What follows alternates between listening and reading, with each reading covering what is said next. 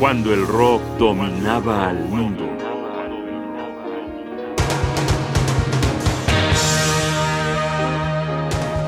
Con Babe Ruth en primera base.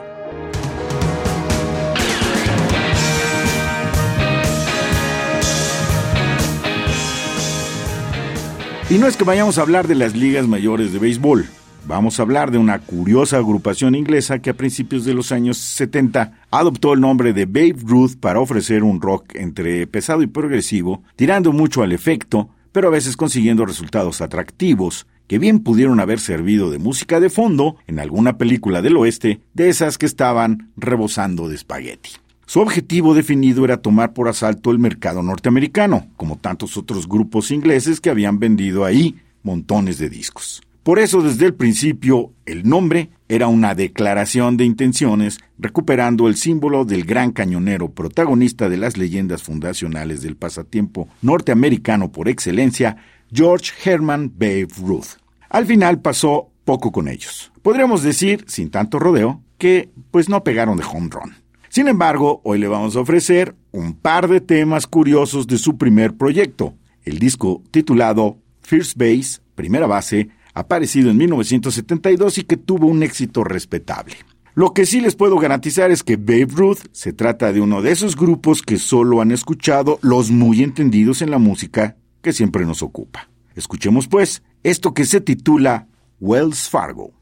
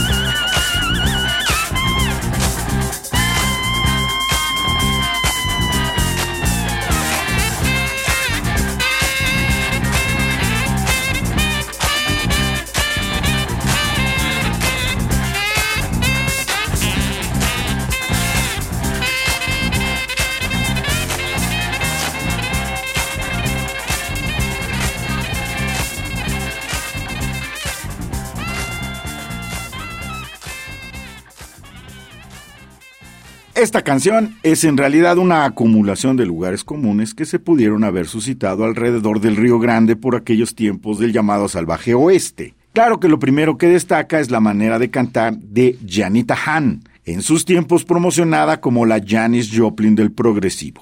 Junto a ella están el guitarrista Alan Shacklock, compositor de lo que acabamos de escuchar, y el bajista Dave Hewitt. Ellos tres fueron los miembros originales y promotores principales del grupo. Completan la alineación el tecladista Dave Punchen y el baterista Dick Powell. Contrario a lo que se estilaba en aquellos años, este primer proyecto de Babe Ruth era una colección de temas en distintas rutas. Había un cover de la rola de Frank Zappa King Kong, así como material original del grupo y adaptaciones de Ennio Morricone, como el tema principal de la película, por unos dólares más. Como sé que con este dato estimulé la curiosidad de más de uno de ustedes, vamos a terminar esta emisión ofreciendo la versión de Babe Ruth del tema de Ennio Morricone intitulado The Mexican mucho espagueti, arpegios españolizantes y puro morbo de imaginar a Clint Eastwood cabalgando al amanecer ilustrando las líneas de esta música. En honor a la verdad, un ejemplo no de excelsitud, sino más bien de kitsch progresivo.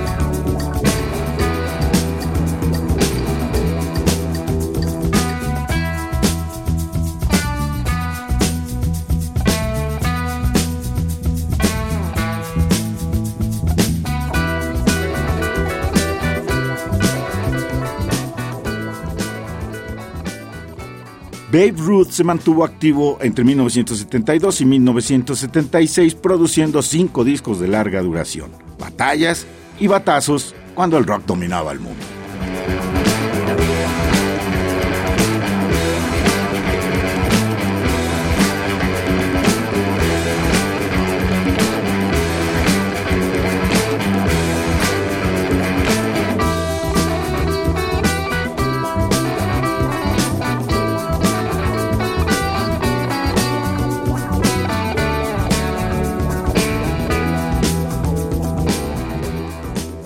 Un programa de Radio UNAM. Producción y realización, Rodrigo Aguilar. Guión y conducción, Jaime Casillas Ugarte.